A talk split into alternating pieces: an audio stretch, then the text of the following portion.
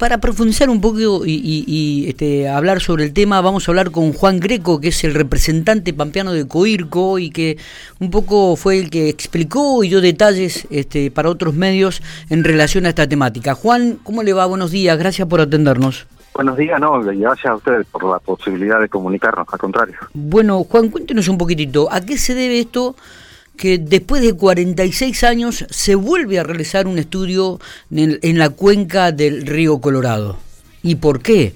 Bueno, eh, en realidad, cuando se constituye el COIRCO, ya se venía trabajando de hace muchos años para atrás. Lo que pasa es que la constitución del COIRCO eh, fue en el 76, pero hay estudios que arrancan desde el 56, 60. El último estudio que se hace lo hace el Instituto Tecnológico de Massachusetts con técnicos argentinos. Eh, después de ese estudio se eh, reúnen los gobernadores, constituyen el COIRCO y toman como referencia eh, las aptitudes de la cuenca en función de ese estudio que dio un marco referencial respecto de cómo manejar el río, qué tipo de obras había que hacer, este, qué tipo de riego se podía hacer, pero bueno, pasaron cuarenta y pico de años y hoy tenemos una cuenca muy distinta. Claro. En ese momento no había actividad hidrocarburífera, no había actividad minera. Eh, por los datos que estamos teniendo en ese momento, más de 30.000 personas no tomaban agua del río Colorado. Hoy, con solo pensar en Santa Rosa, más de 100.000 habitantes, el 85%, entre el 80 y 85% del agua que consumimos viene del río Colorado. Claro. Eh, está previsto la extensión hacia Pico del acueducto, o sea, ha cambiado. Es un río que cambió en muchísimos aspectos. Tenía habitualmente, desde hace 13 años, estamos teniendo un río que en promedio anda entre 70 y 80 metros cúbicos por segundo, cuando habitualmente tenía 150. Claro. Sí, sí, el, cambio climático o, lo que sea ha cambiado, ¿no es cierto? Y el caudal del río también, ¿no? Vemos. El caudal cambió, eh, tenemos que preservar la calidad, ¿por qué? Porque en el estatuto de Coirco está muy claramente marcado cuáles son las prioridades. Y la prioridad número uno el río Colorado es el consumo humano. Después viene el riego, después la generación de energía, después otras industrias como la actividad hidrocarburífera o minera y por último el turismo. Claro. Esto se va a seguir respetando. Totalmente, Juan. Nosotros lo llamábamos, digo, porque pensando a futuro, y como usted dijo, este eh, que el, el acueducto del río Colorado toma el agua, por supuesto, de allí, digo, y va a llegar a General Pico, digo, epa, si realmente en un inicio era de 150 metros cúbicos y ahora estamos hablando entre 70 y 80, cómo se ha reducido esta masa de agua realmente si va a ser posible esto, ¿no?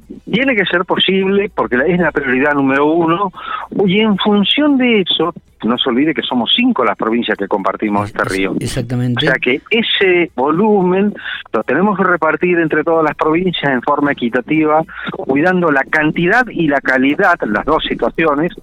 Por eso el GOIRCO tiene hoy un equipo técnico controla las áreas hidrocarburíferas, además de lo que hace cada provincia con las eh, organizaciones de hidrocarburos y medio ambiente. Entonces dijimos, eh, esto fue más o menos a, mediados de 2019, La Pampa propone un nuevo estudio, eh, obviamente se debatió mucho porque en ese momento era la gestión anterior y recuerden que en ese momento estaba vigente el proyecto de Portezuelo del Viento, que sin ninguna duda va a impactar porque mm, más allá del estudio de impacto integral que hay que hacerlo, esto también dice si el río tiene este caudal, el día de mañana el estudio va a decir eh, se hace o no se hace cierta o cual obra, se amplía o no las áreas de riego y qué tipo de riego. Y encima es una herramienta dinámica. ¿Qué quiere decir? Que sirve para gestiones futuras.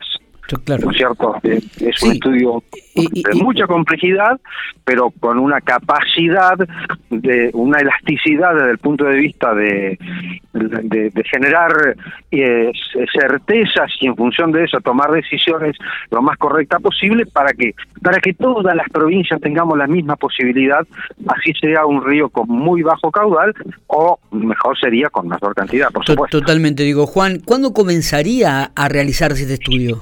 Eh, la firma está prevista dentro de 15 días y en forma inmediata comienza el trabajo, que la primera etapa es recolección de información de todas las provincias, más las estaciones meteorológicas que maneja el Servicio Meteorológico Nacional, eh, maneja el INTA, eso se encarga el INA. El INA es el Instituto Nacional del Agua, es un organismo eh, con una capacidad de técnicos realmente excelente que nos va a dar seguro un muy buen estudio y una muy buena herramienta para poder el día de mañana eh, discernir entre una situación u otra y elegir lo que nos conviene a todos. ¿eh? Esto no es únicamente a la provincia de La Pampa, lo, lo que nos conviene a todos. Eh, totalmente, digo. Y además de la obra de Portezuelo del Viento, se suma ahora un nuevo conflicto con la provincia de San Juan en relación a esto de la posible construcción de la represa allí del Tambolar, donde ya la provincia ha presentado un petitorio a Nación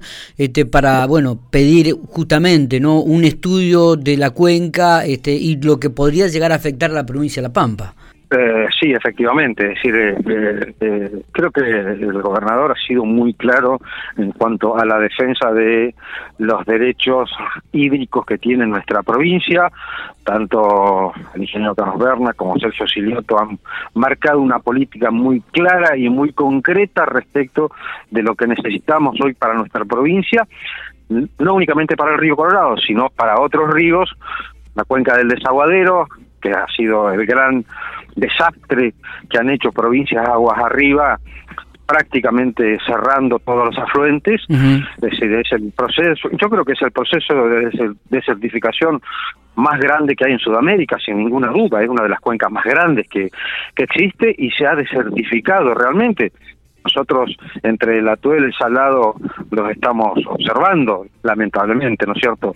Pero bueno, eh, creo que es el camino que hay que elegir para defender nuestros derechos, los de aguas abajo, obviamente. Totalmente. Bueno, esperemos que este estudio, eh, el tiempo que demandará, este, ¿lo tiene más o menos estipulado, Juan, ustedes? Aproximadamente 14 meses, si mal no recuerdo, mm. y eh, bueno, en caso de que haya necesario alguna extensión en función de la necesidad, así se va a hacer. Así que eh, sí, sí, por supuesto, esos son los plazos y esperemos que seguramente va a ser una herramienta mucho mejor que el estudio del MIT, pero bueno, obviamente hay que, aquello fue en el 76 y para los que tenemos algunos años, imagínense que en ese momento se trabajó trabajaron con una computadora muy famosa en ese momento, que era la IBM 360, que los datos se incorporaban en las tarjetas, ustedes se acuerdan las tarjetas de PRODE, que venían con esos agujeritos, bueno, así se incorporaban los datos. Sí, sí, sí. Imagínense lo que el trabajo que era en ese momento. Claro. Hoy la tecnología nos brinda unas herramientas excepcionales que prácticamente con con mostrar una imagen se puede captar un dato, ¿no es cierto? Claro, claro. Eh, o sea que realmente tecnológicamente eh, tenemos muchas ventajas. Y hoy tenemos muchas más estaciones de medición eh, que en forma online estamos permanentemente con, conectados desde Codirco. Y bueno, y esto a su vez le exige a Lina la capacitación de personal para que el día de mañana esta herramienta esté en COIRCO directamente. Bueno, esperaremos con mucha ansiedad, obviamente, los resultados de la cuenca del río Colorado. Se va a realizar después de 46 años y comenzaría, se estima, en un plazo no más de un mes eh, este estudio. Así que vamos a estar atentos, Juan, y vamos a seguir dialogando y conversando sobre, sobre la situación. ¿Le parece? Así que le agradezco mucho estos minutos. No, eh, ya muchísimas gracias a ustedes, al contrario.